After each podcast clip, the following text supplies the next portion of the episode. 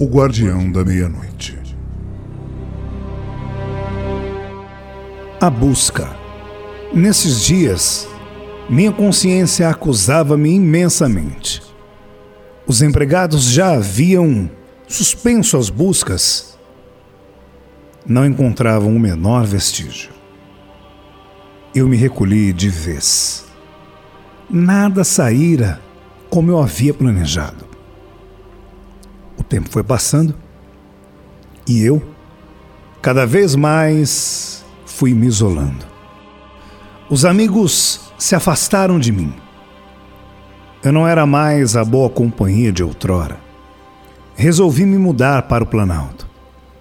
Lá não seria melhor que aqui, mas ao menos poderia ficar isolado que ninguém iria reparar. Assim que cheguei ao Planalto, um explorador do interior me procurou. Senhor Barão, eu soube que uma tribo do interior tem diversas mulheres brancas prisioneiras. Caso queira, podemos ir até lá para ver se encontramos sua esposa. Por que eles aprisionam mulheres brancas? Vingança, senhor Barão. Há muito tempo atrás, sua aldeia foi saqueada por mercadores de escravos. Aprisionaram muitas índias. Hoje, eles se vinham levando nossas mulheres como escravas. Entendo. Mas como iriam chegar até Santos e raptar minha esposa? Talvez tenham ido atrás de seus irmãos prisioneiros. Poderia organizar um grupo de homens para tal empreitada. Se o senhor custear as despesas, isso será fácil. Eu custearei. Providencie o mais rápido possível, sim? Está bem, senhor barão. Em 15 dias partiremos. E o homem providenciou uma grande expedição. Partimos num dia ensolarado, mas dois dias depois começou a chover. E a viagem se tornou uma odisseia. Eram muitas as dificuldades. Os rios transbordaram e a navegação teve que ser interrompida até que as águas baixassem. Perdemos muitos dias até que tornassem navegáveis. Logo que isso aconteceu, retomamos a viagem. Quinze dias após a partida, fomos atacados por uma tribo hostil. Estávamos bem armados e isto nos ajudou muito.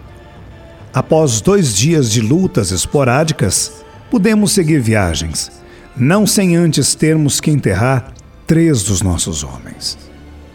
Índios haviam muitos, mas não os enterramos, que os seus viessem a fazer tal serviço. Quando nos aproximamos da tal aldeia, ocultamos os nossos barcos. Iríamos o resto do caminho através da mata.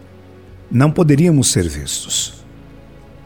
Ao nos aproximarmos da aldeia, revisamos as nossas armas de fogo, espadas e punhais. Caso houvesse luta, estaríamos preparados. Avistamos a aldeia. Um homem foi destacado para ir observar qual seria a melhor maneira de nos aproximarmos. Voltou algumas horas depois.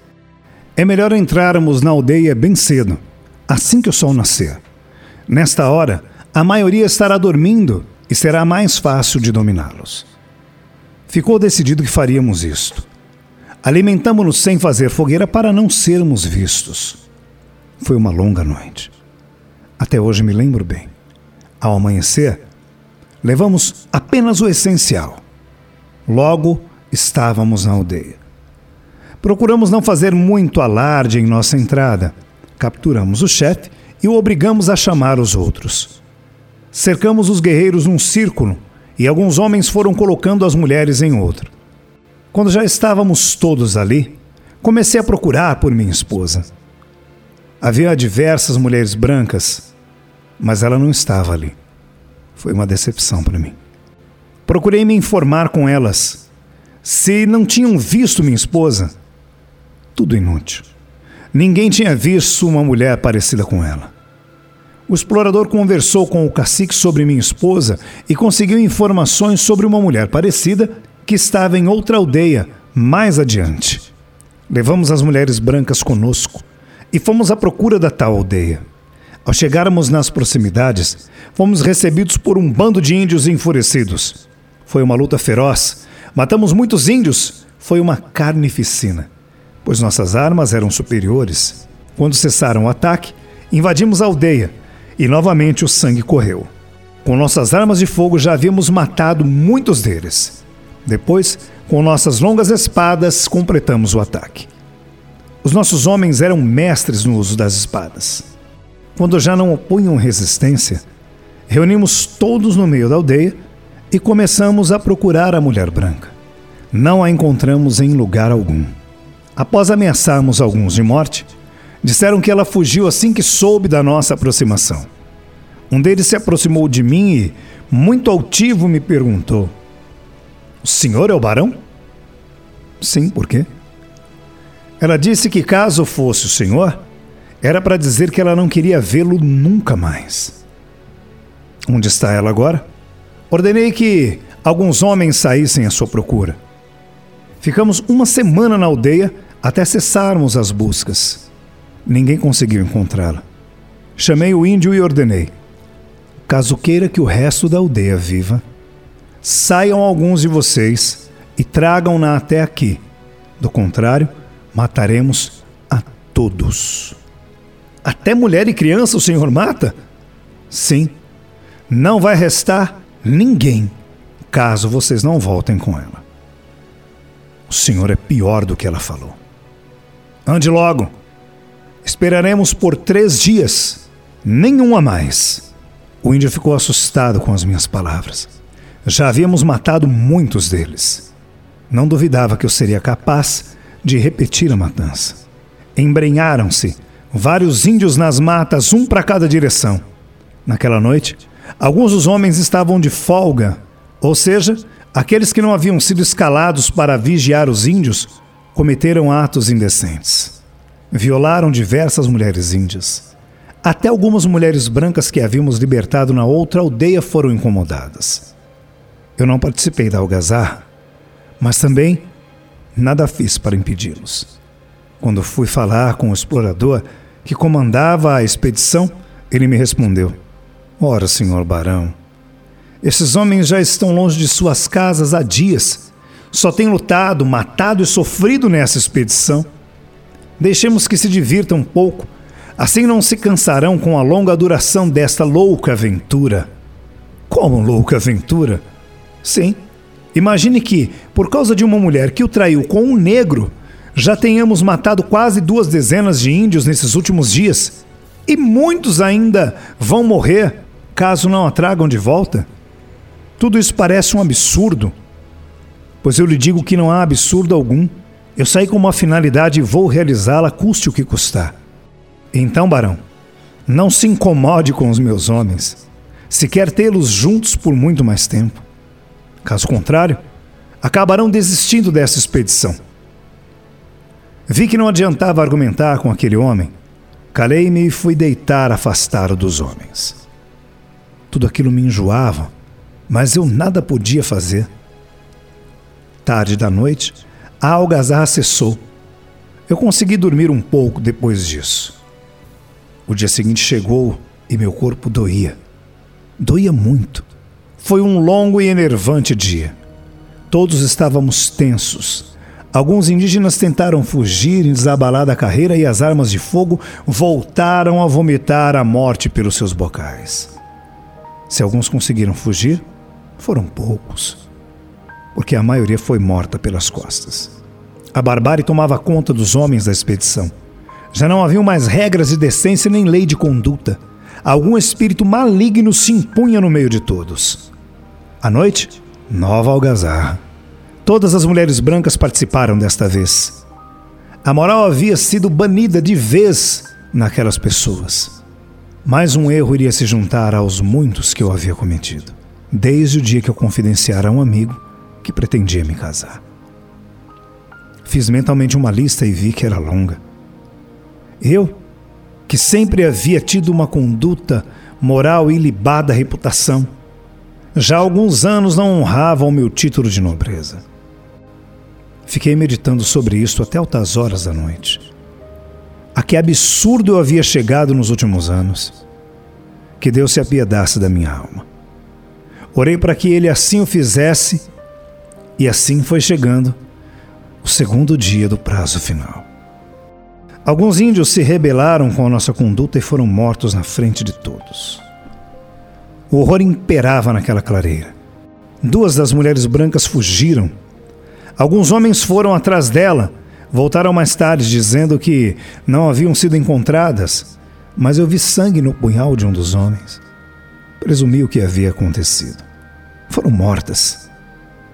Para eles, uma mulher branca que tinha sido prisioneira dos índios não valia nada.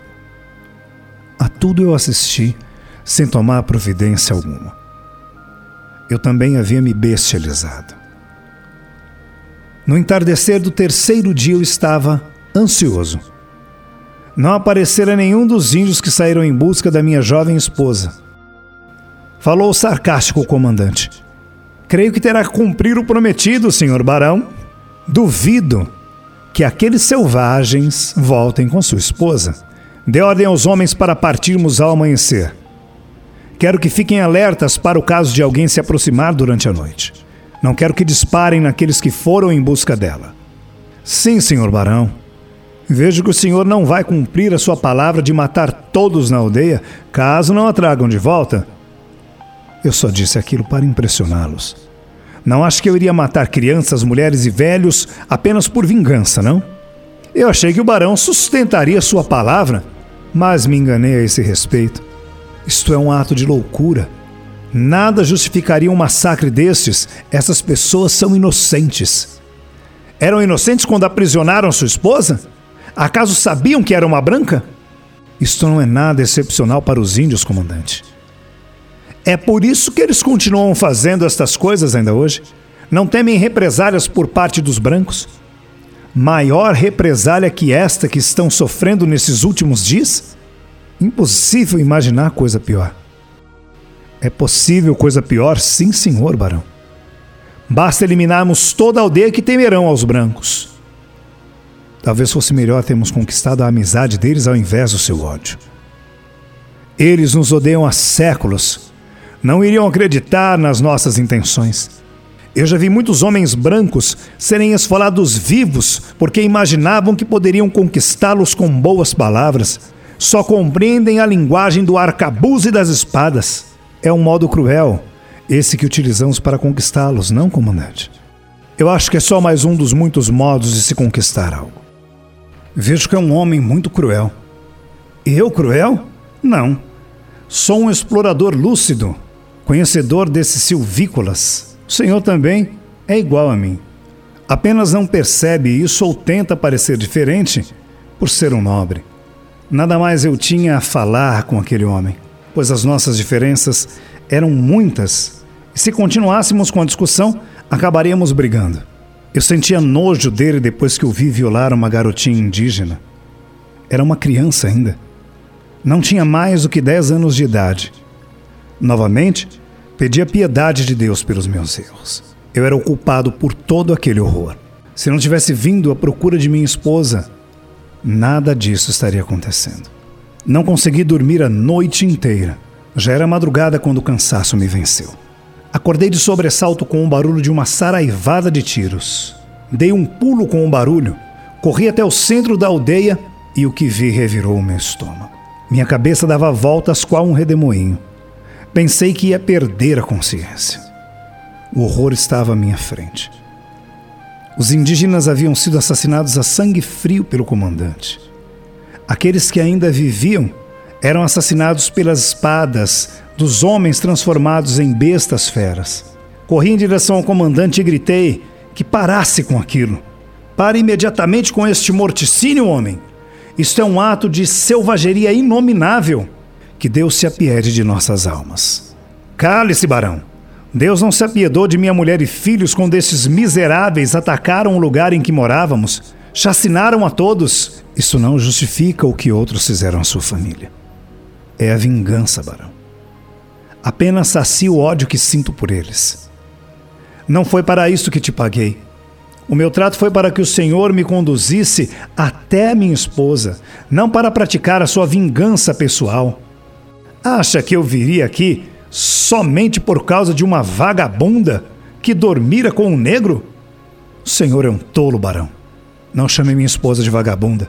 O senhor não tem esse direito. Eu não o permitirei.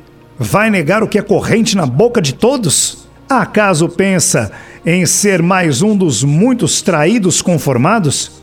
Eu o esbofeteei com força. Era um desafio à honra dele, caso ainda tivesse alguma. Ele soltou uma gargalhada bestial. Então o nobre barão me desafia para um duelo? Sim, caso seja um homem de honra, me dará o prazer de matá-lo. Senhor, matar-me? Pois então, desembanhe sua espada, nobre barão. Ao dizer isto, ele puxou de sua espada. Eu fiz o mesmo. Os homens já haviam acabado com o morticínio dos indígenas e agora faziam um círculo à nossa volta. Gritavam palavras de incentivo à violência à luta. Começamos a duelar. O comandante era um bom espadachim, mas eu também o era. A luta transcorria com uma violência incrível. Sofremos vários pequenos cortes, mas nada que definisse, que decidisse a luta. Distraí-me por um instante com a chegada dos índios acompanhados de uma mulher. Não pude ver quem era, porque sofri um corte profundo devido àquela distração momentânea. Voltei toda a minha atenção para o duelo. Lutei com um empenho muito maior, pois, se a mulher que não pude ver fosse minha esposa, eu não iria morrer agora. Consegui, após um momento de indecisão dele, atingir-lhe o braço que empunhava a espada. Eu estava sangrando e também muito enfurecido. Quando ele sacou o seu longo punhal e saltou sobre mim, aparei-o com minha espada. Varei seu estômago e ele caiu à minha frente. Não consegui emitir som algum de tanta dor. Eu, na minha loucura, golpeei-o várias vezes. Quando já não restava o menor vestígio de vida, varei-lhe o coração com minha espada e deixei-a ali, enfiada em seu peito.